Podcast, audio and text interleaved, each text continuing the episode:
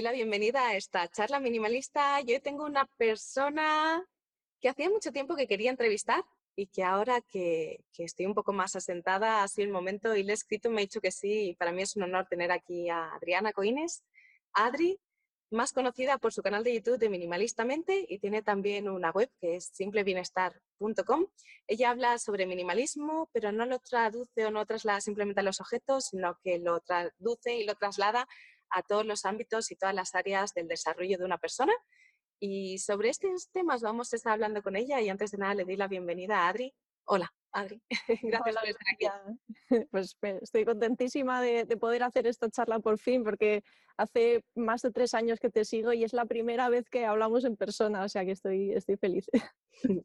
Sí, yo creo que, que, en el camino del minimalismo ahora ya hay más gente, ¿no? Pero hace tres años, pues quizás no había tantas personas, entonces las que estábamos en el mundo de habla hispana más o menos nos íbamos siguiendo y quizás con algunas hemos tenido oportunidad de hablar y nosotras habíamos hablado por email, pero no habíamos hablado en, directo, aunque a distancia. Efectivamente, yo, yo, cuando conocí todo este tema del minimalismo, eh, en aquel momento en español, el único canal que yo conocía era el tuyo.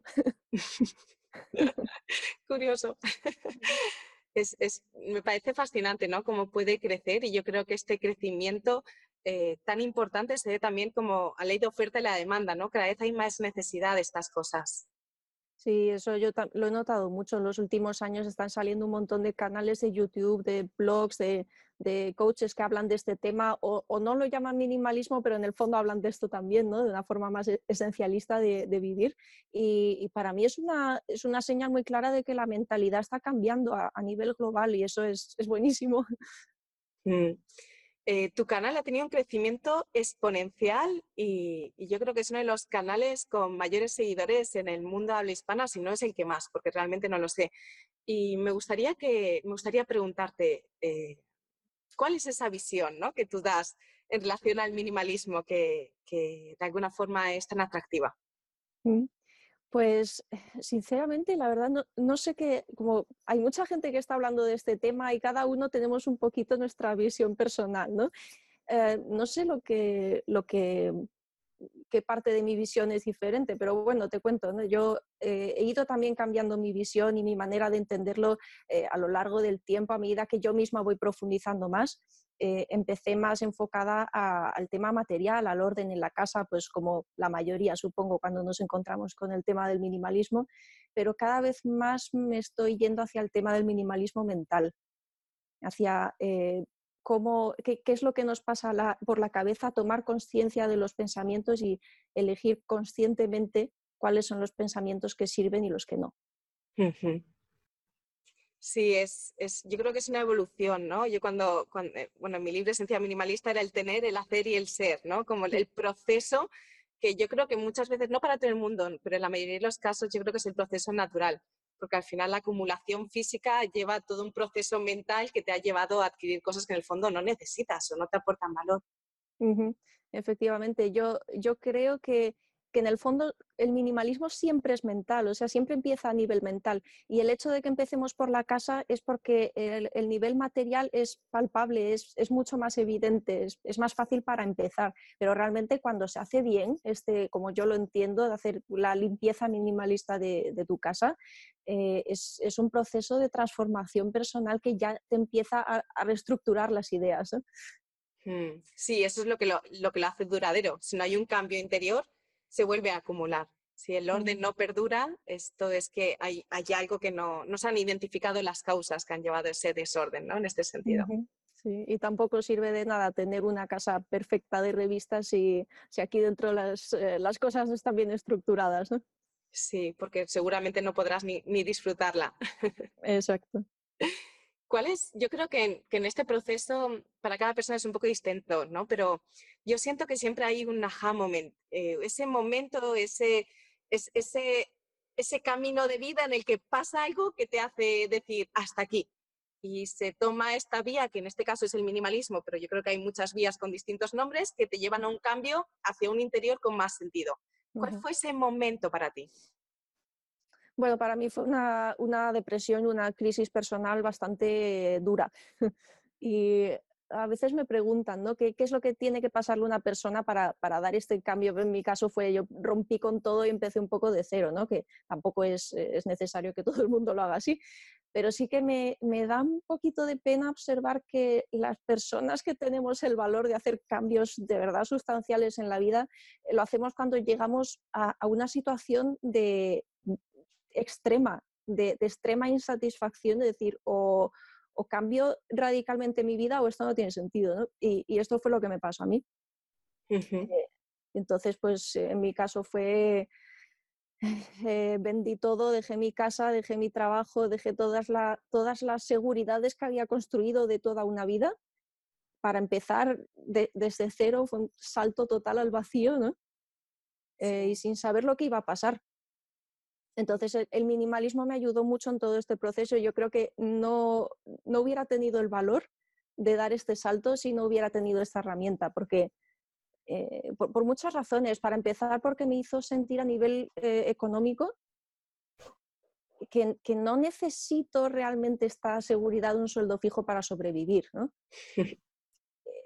Que era lo que, lo que más me estaba frenando de, dar este salto y de cambiar mi vida, el miedo de qué hago si no tengo un sueldo fijo. Y hasta cuando uno está acostumbrado es, es difícil renunciar a ello. ¿no?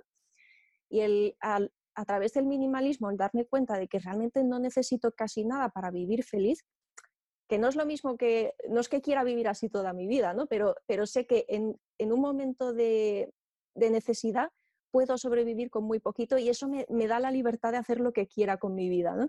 Ese, ese fue el primer, eh, la primera, el primer aprendizaje profundo para mí del minimalismo. Qué bueno.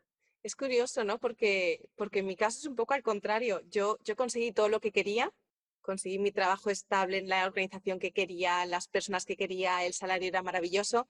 Y mi crisis fue desde el tener todo lo que quería y darme cuenta de que me sentía vacía. Y es... Claro, sí, sí. Sí, bueno, cada, persona es el, es el, es mm. el momento, es, es distinto y, y, y, el proceso puede ser como muy, muy diferente, pero siempre hay algo, ¿no? Hay algo que te dice, hasta aquí he llegado ya está. Sí, no, en ese sentido para mí fue parecido. Yo tenía, tenía un puesto fijo, tenía una casa bonita, tenía todo lo que siempre había deseado tener. Hmm. O sea, esa vida perfecta que uno de estudiantes se, se, imagina, ¿no? El día que tenga esto y lo otro y que tenga libertad para hacer lo que quiera, ¿no? Y luego te ves en esa situación y ves, no soy libre, no me siento feliz.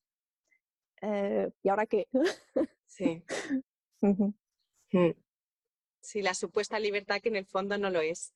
En este sentido, yo creo que hay, hay, hay, algo que creo que las dos compartimos y que somos muy honestas con esto y es que el minimalismo no es fácil, ¿no? Que a veces eh, se puede entender que el minimalismo es un proceso pues sencillo, claro, pues dejas ir algunas cosas, ¿no? Yo creo que hay como, como distintos conceptos y me gustaría si puedes compartir cuál es el mayor obstáculo que tú crees que, que has vivido o has transitado en este proceso claro, el minimalismo no es fácil. A ver, es que también depende cómo lo aplique cada, cada persona a su vida. ¿no? no hay una manera de hacerlo. La manera en que yo lo hice y la manera en que veo que muchas personas lo hacen, que es de realmente transformar su vida. Transformar tu vida nunca es fácil si te lo planteas desde el punto de vista de voy a eh, ordenar mi casa, pues bueno, no, tiene mayor complicación, pero realmente... Bueno, no sé. Bueno, vale, depende. depende también, sí. Tienes razón. Sí, pero, pero entiendo lo que quieres decir. es que eh, em, empezar a investigar el tema del minimalismo es, es eh, darle un crujido al cerebro y empezar a construir de nuevo. Y, no es fácil. Te enfrentas a, muchos fantasmas del pasado, a muchos traumas, a mucho dolor que va saliendo y que, hay que irlo limpiando poquito a poco. E, ese fue para mí quizás el, eh, la mayor dificultad y sigue siéndolo, ¿no? el, enfrentarme a esas resistencias, a, eh, cuando uno lleva muchos años em, pensando de una manera y haciendo las cosas de una manera, romper esas, esas rutinas y salir de la zona de confort da mucho miedo. ¿Tienes algún ejemplo concreto en este sentido, vinculado a un objeto o quizás vinculado a, otros aspectos? Pues te podría decir muchas cosas. Yo, lo primero que se me viene a la mente eh, yo tuve que romper con el concepto de soy violinista, que es a lo que me dedicaba antes, ¿no? Eh, y como empecé tan jovencita y toda mi vida había sido el violín y me identifiqué con mi papel de músico, de violinista, el dejar mi trabajo y empezar a dedicarme a otra cosa y los primeros meses cuando la gente conocía gente nueva y me preguntaba, bueno, ¿qué haces? ¿A qué te dedicas? Y era como, no lo sé, no tengo ni idea, ¿no? era, era extremadamente incómodo. Mm. Ahora, ¿qué respondes cuando te hacen esa pregunta? Pues eh, muchas veces soy sincera y digo que, no lo sé, que estoy probando, estoy haciendo cosas, explico, explico que eh, me dedico al desarrollo personal principalmente porque es donde, donde pongo más el foco, pero el desarrollo personal también es una cuestión muy grande. Es, que, es que realmente cada día estoy haciendo cosas nuevas, no me dedico a una cosa pues escribo, comparto mi experiencia, el minimalismo siempre es, eh, es, algo que nombro cuando me preguntan, pero realmente me, me, resulta más fácil no identificarme y simplemente contar qué, qué, estoy haciendo en este momento, qué cosas me apasionan ahora, pero no, no, no digo soy tal cosa, ¿no? ya no me veo de esa forma. eh, en este proceso de, del minimalismo, tú hablas también del minimalismo mental, ¿no? Y este concepto, ¿cómo identificas o cómo calificas o defines o, qué palabras le pones a, este minimalismo mental? Pues para mí el concepto que yo tengo de minimalismo mental es, eh, bueno, pues básicamente hacer lo mismo que hacemos en casa, ¿no? Es identificar las las partes importantes que aportan verdadero valor a mi vida y, un poco desidentificarse del resto, ¿no? Porque, claro, obviamente a, nivel mental, pues no es como cuando abres el armario de las camisetas y vas sacando las que ya no te sirven. ¿Cómo haces esto con tus pensamientos, no? Eh, entonces, pues eh, para mí la base del minimalismo mental es observar, observar los pensamientos e ir tomando conciencia de qué pensamientos me sirven y me, me llevan hacia mis objetivos, hacia mi propósito de vida y cuáles son los pensamientos que solamente me están quitando energía y no me llevan a ninguna parte. Entonces, a partir de ahí, eh, llevar la, atención de forma consciente, redirigir la atención hacia los pensamientos que me, que me sirven y no preocuparse de los otros, ¿no? que también hay mucha gente que es como, ¿cómo me libero de los pensamientos negativos y de todas esas cosas que están por ahí dando vueltas que me molestan? Simplemente dejar de prestarle atención, ¿no? Van perdiendo fuerza. Sí, porque esa voz siempre va a estar ahí, ¿no? Yo creo que, que yo practico la meditación y, y, al principio me enfadaba mucho conmigo porque teóricamente tenía que estar con la mente en blanco y llegó un momento en que dije, ¿y si esta voz está siempre aquí y simplemente dejo de escucharla? Claro, exactamente. Y es el entrenamiento, ¿no? Es que yo creo que provoca mucha tensión y mucho sufrimiento intentar librarse de esa voz, que es una, al fin y al cabo, es una parte de nuestro ser también. Si está ahí, mm, pues algún objetivo tiene que esté allí, ¿no?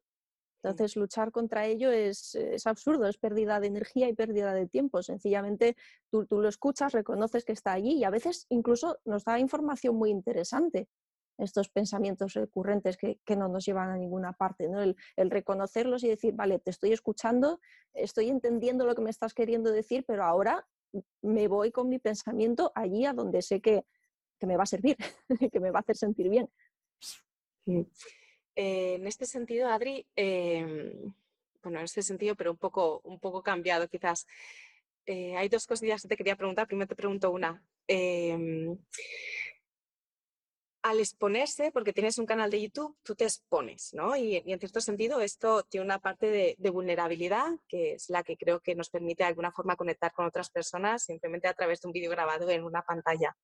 Porque muchas personas pues, se reconocen o encuentran claves o se inspiran y esto tiene pues, pues consecuencias a todos los niveles, ¿no? Desde gente que te adula, te cree que eres la mejor persona del mundo y que eres perfecta, a gente que te odia, crees que eres la peor persona del mundo y cree que eres imperfecta. ¿Cómo gestionas estas reacciones, ¿no? Estas, estos feedbacks extremos, tanto en un sentido como en el otro? Sí, pues la verdad es que este, este mundo de YouTube es, eh, hay, que hay que vivirlo para entenderlo, yo creo es, es, un poco una movida.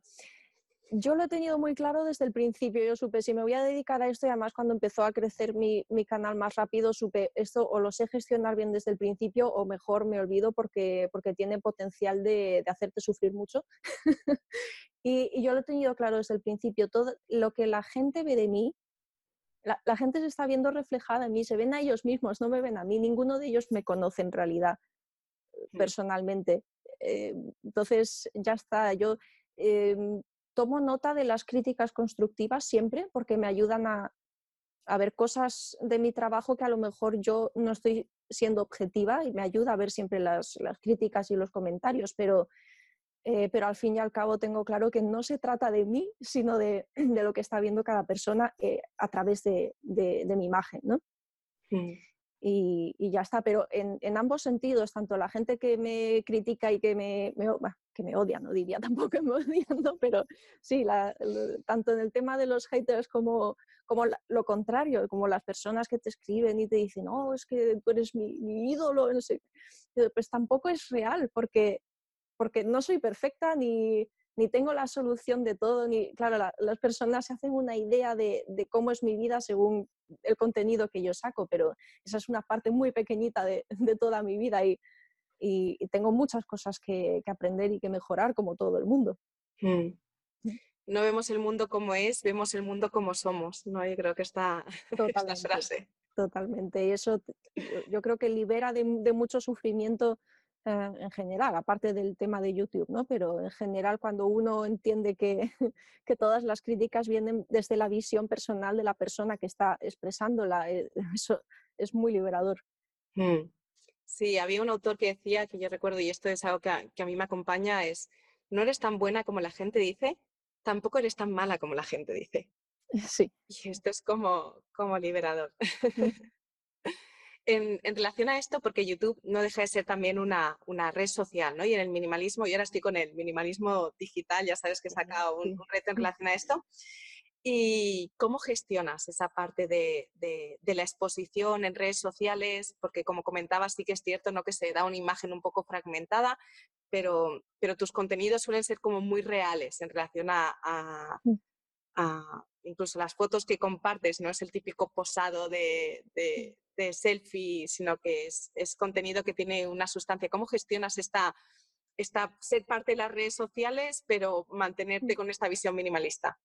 Sí, claro, yo, yo creo que en el fondo yo siempre me, siento segura eh, en mi forma de exponerme y no me afectan tanto las críticas porque, porque soy completamente honesta. O sea, todo lo que, todo lo que muestro es auténtico, real y me siento segura con ello, porque es, lo, que me importa no es que otras personas lo entiendan o lo juzguen o no, se trata de que, de que, de que esté alineado con mis principios y con mis valores. Entonces, en ese sentido estoy tranquila. ¿no?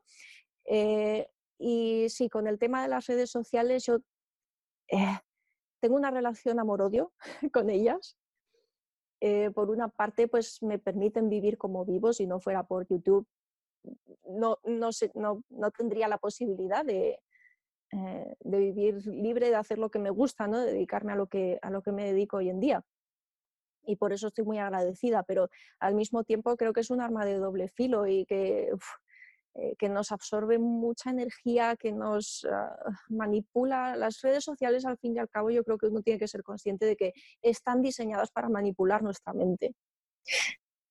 Em, cuando lo tienes claro, pues quizás puedes empezar a utilizarlas, a beneficiarte de ellas como la eh, herramienta útil que es, pero sin dejar que te manipule, ¿no? Y ahí yo eh, sigo buscando mi, fórmula para, alcanzar ese equilibrio y no es fácil, realmente no es fácil.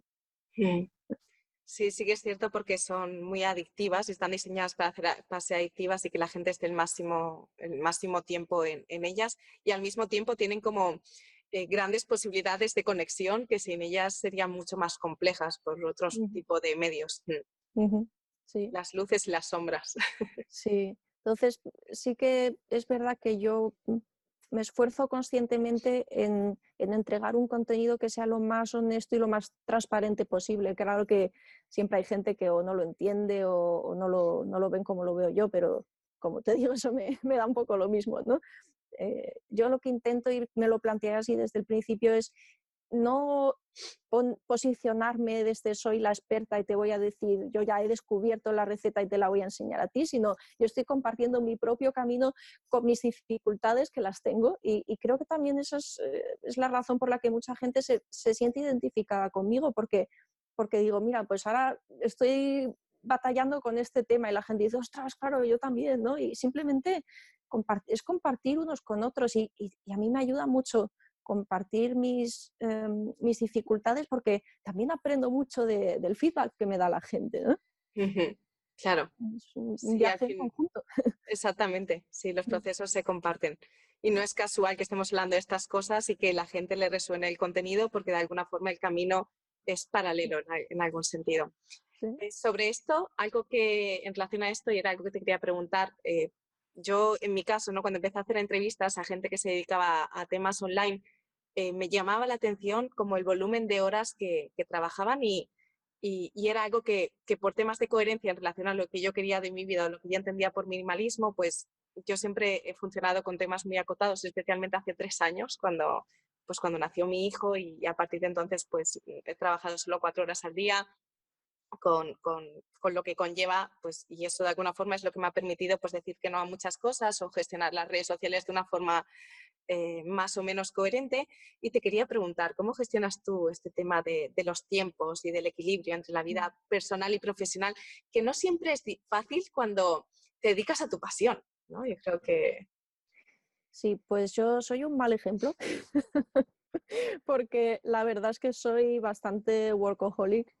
O sea, me cuesta mucho, pero por eso, porque es mi pasión y, no lo veo como trabajo, pero en el fondo lo es.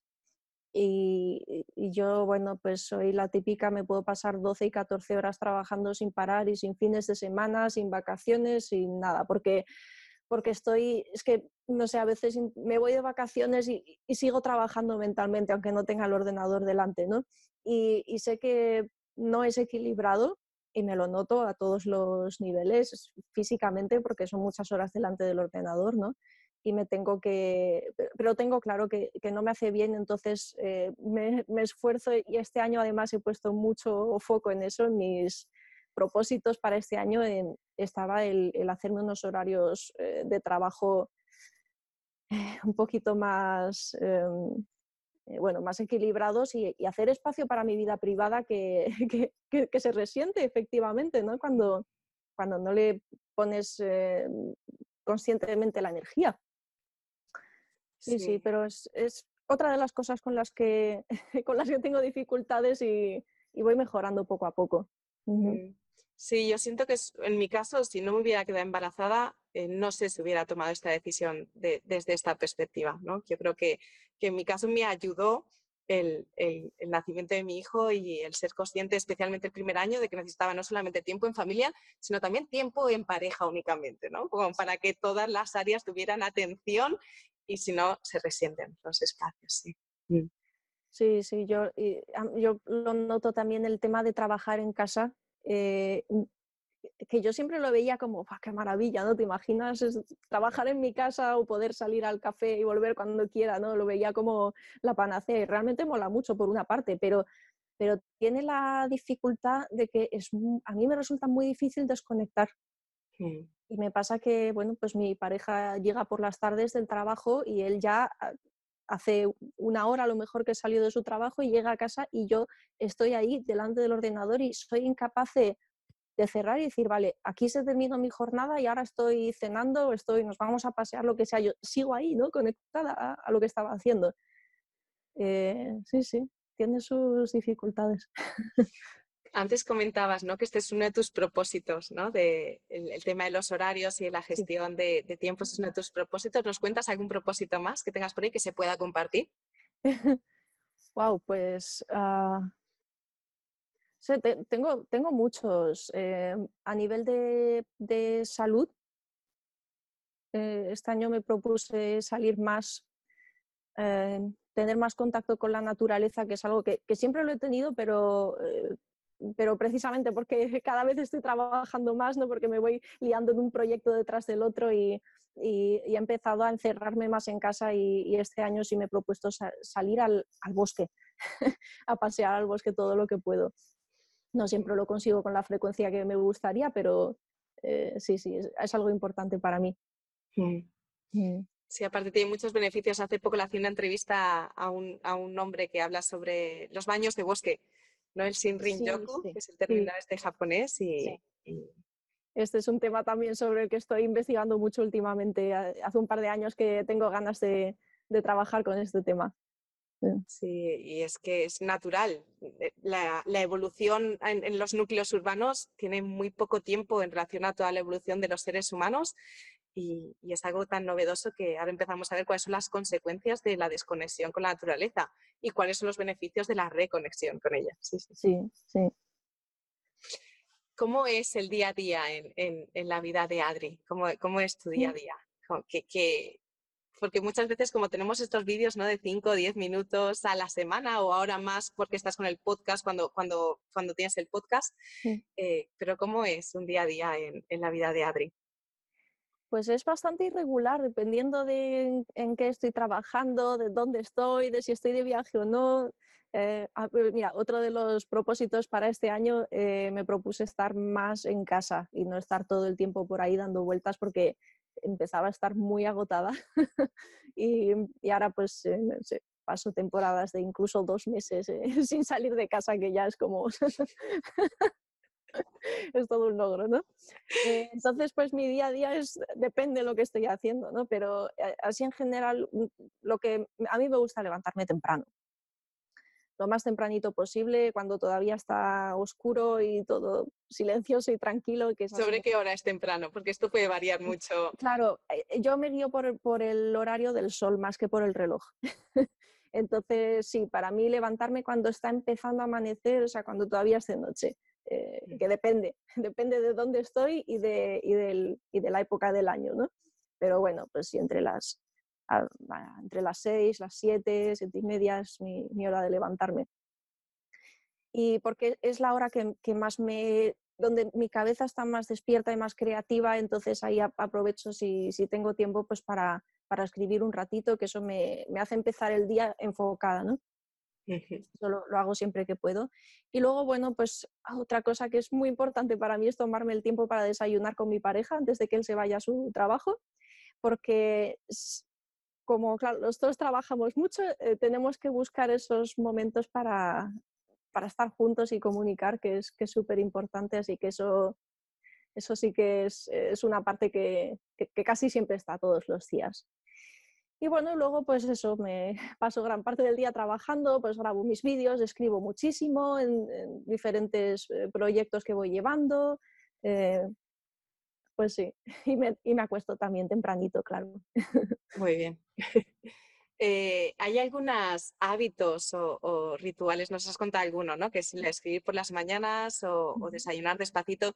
¿Hay algunos hábitos o rutinas que tú creas que, pues que son clave en este momento? Porque esto quizás es algo que va cambiando, pero ¿cuáles dirías que son tus, tus rutinas clave o tus rituales clave? Para mí una rutina clave es tener un ratito de silencio todos los días. Eso es imperdonable porque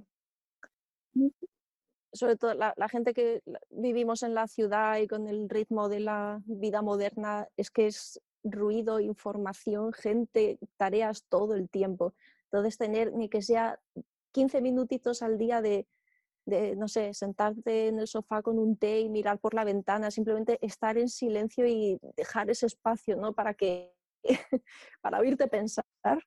Mm. Para mí eso es eh, indispensable todos los días.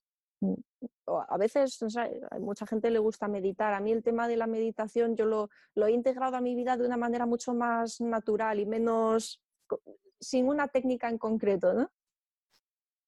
Para mí este ratito de silencio hay quien diría que es meditar, pues se, se puede ver así también.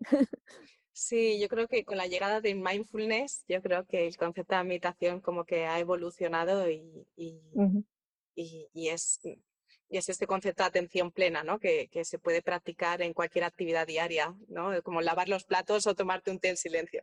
Exacto, sí, sí. O cuando, yo sé, aprovecho que voy en el autobús de camino a algún sitio, pues también aprovecho para, para hacer ese ejercicio de, atención, ¿no? Sí, O salir a pasear y sí, estar en todas las situaciones del día a día que se pueda aprovechar en vez de sacar el teléfono y distraerte con cualquier cosa, pues aprovechar esos momentitos para, estar presente y observar. ¿Cuál es, Adri, ese, ese beneficio que tú crees que es el que te ha atrapado eh, en, relación al minimalismo? ¿Por qué es algo que empezaste y no te saliste? ¿Qué es ese beneficio que te tiene enganchada? No sé. Es que es que la vida entera, te digo yo, es que me ha, cambiado toda la vida, es, es la paz mental, yo diría, es la paz mental, el, tener la sensación de que controlo mi vida y que no estoy, que, la vida no me, no me arrastra como si... Es la, para mí la sensación que yo tenía antes de, de mi vida minimalista era la vida sucede de una forma arbitraria y cruel y yo era como, me sentía como en una barquita a la deriva en una tormenta, ¿no? Y las, las iba viendo venir, pero no podía realmente hacer nada.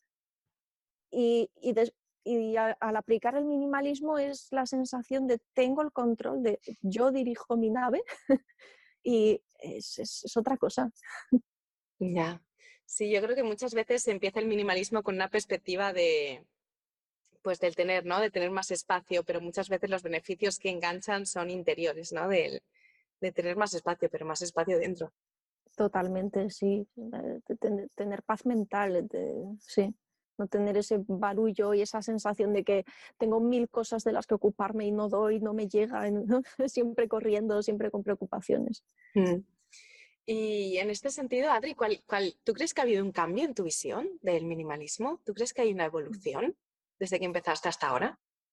Totalmente, y, la, sigue habiendo y la seguirá habiendo. Yo creo que el minimalismo es algo que no tiene fondo. Se puede seguir profundizando toda la vida y estoy segura de que la visión que tengo ahora, eh, dentro de unos años, pues tendré una visión diferente. Hay cosas que permanecen, ¿no? O sea, no es, tanto que cambie mi visión, sino que la voy ampliando y profundizando. Sí, yo creo que con todas las personas con las que he hablado, este es la, esto es algo que se repite, ¿no? En la evolución en esta, en esta visión de, un concepto que te atrae por unas cosas y que después, pues como que se va desarrollando y, ampliando, como si se abriese, como un abanico.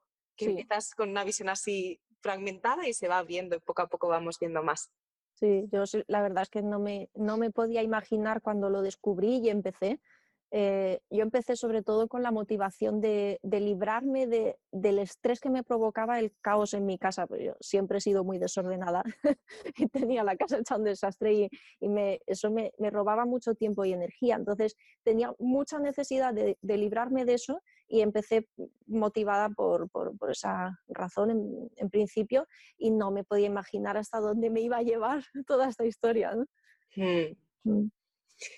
¿Y qué más te quería preguntar? Pues yo creo que eh, algo que me, que me, gustaría, yo sé que eres una, una, escritora, que te gusta mucho escribir, que te gusta mucho leer.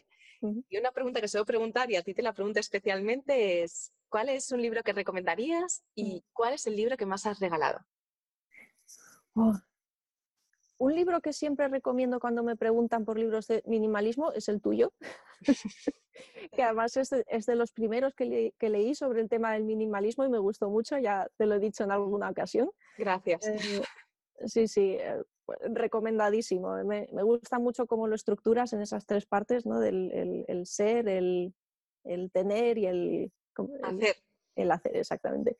Em, me gustó mucho. Otro libro que también me gustó que que se llama Esencialismo de Greg McKeown, no sé si lo has, leído. ¿sí? sí, sí. Este me, gustó muchísimo también porque me, cuadra mucho como él lo llama, esto del esencialismo, más que mm. minimalismo, que creo que a veces lo, em, lo asociamos más al tema material. Y esencialismo es como un poquito más amplio. ¿no? Este libro me gustó muchísimo, me, me dio una, visión de, cómo estructurar el pensamiento también. ¿Y el libro que más has regalado? Pues regalado, la verdad es que no suelo regalar libros, recomiendo muchos, pero no los, no los suelo regalar. si te soy sincera. Vale, entonces basta con estos dos. ¿Y eh, cuál, es, eh, cuál sería como el, mejor consejo que crees que te han dado en este camino? ¿O que te han dado directamente o que tú has recibido? Hmm. esto lo tendría que pensar. o el primero que te venga, que sea importante o porque mm. llega ahora. Sí. Bueno, es que yo tomo como consejo todo lo que eh, cuando escucho a una persona hablar, estoy escuchando consejos, ¿no? Y voy tomando nota de todo. Eh, em, supongo que he visto muchos vídeos de, pues yo que sé, de personas como tú, por ejemplo, y de tantas otras personas que hablan de, minimalismo, y todas ellas me han ido aportando diferentes cosas, pero eh, supongo que el mejor consejo que, que, me han que me han dado, que he oído por ahí en general, es sé tú misma. o sea, sigue, sigue tu corazón y sigue tu intuición, que se dice muy fácil, ¿no? Eh, realmente no es, quizás no es tan fácil como suena, pero, pero sí que tener el valor de escucharse a uno mismo y de, de seguir tu intuición eh, es el mejor consejo que, que me han podido dar y el que puedo dar yo también a otras personas. lo mm. digo, lo digo mucho cuando me preguntan por diferentes temas. Sí, el valor de la autenticidad, ¿no? El, permitirse, el permitirte ser. Hay una autora que se llama, seguramente la conoces, Brené Brown, mucho sobre estos conceptos. Ella habla sobre la vulnerabilidad, sobre la autenticidad y tiene frases eh, interesantes en, en relación a más de un millón de, libros. Y como cierre, me gustaría preguntarte, Adri, si alguien quiere saber algo más de ti, ¿dónde te puede encontrar o, qué, puede, qué puede encontrar? Bueno, pues en mi canal de YouTube, que es Minimalistamente, ahí saco vídeos todas las semanas y también tengo un podcast que ahora mismo estoy en pausa porque estoy trabajando en otro proyecto, pero seguiré haciendo eh, capítulos eh, en breve y el podcast eh, está en Evox, está en, eh, en, iTunes, está en Spotify, se llama Un café con minimalistamente. Y luego estoy en, las redes sociales como minimalistamente y mi página web es simplebienestar.com. Vale, genial. Yo os recomiendo especialmente el, el, canal de YouTube, que yo creo que también es el espacio más con más visibilidad y ahí también vas colgando los podcasts y todo y yo creo que es muy interesante es escucharte y muy relajante escucharte. Ah, muchas gracias. Justamente hoy yo me estoy entrenando para una carrera y estaba corriendo y iba corriendo contigo. ¡Wow! ¡Qué bien! Y no sé, Adri, ¿hay algo más que te hubiera gustado que te preguntase que, no, que no te haya preguntado? ¿Hay algo que te hubiera gustado que te, no sé, o que te hubiera gustado compartir? Pues no lo sé. Compartir, pues que te estoy muy agradecida por... Eh, tú, fuiste una de las primeras personas que guiaste mis pasos en este camino del minimalismo. Te, estoy muy agradecida por ello y, me, hace, me hace mucha ilusión ver como cuando yo empecé estábamos tú y yo, básicamente, ¿no? los canales que, eh, que eran más conocidos y entre tanto se ha unido mucha gente y eso me da mucha alegría. Sí, sí, yo creo que es lo que hablábamos al principio, ¿no? Yo creo que hay una necesidad, una necesidad de hacer las cosas con, más sentido, tomar decisiones no tanto impulsados desde lo que se espera desde fuera, sino desde lo que sientes desde dentro, quizás. Mm. Muchas gracias, Adri. Para mí es un placer y un honor hablar contigo. Me encanta tu trabajo, me encanta tu manera de transmitir y, es un placer saber que, comparto con mi camino, aunque sea en paralelo, aunque no, siempre tengamos la conexión, pero eh, me resulta muy placentero saber que estás ahí y que llegas a tantas personas porque de verdad confío que el minimalismo puede cambiar la vida de las personas y acercarnos un poco más a la naturaleza y al mundo. Sí, sí, sí. Muchas gracias, Adri. Pues seguimos conectadas. Gracias a ti.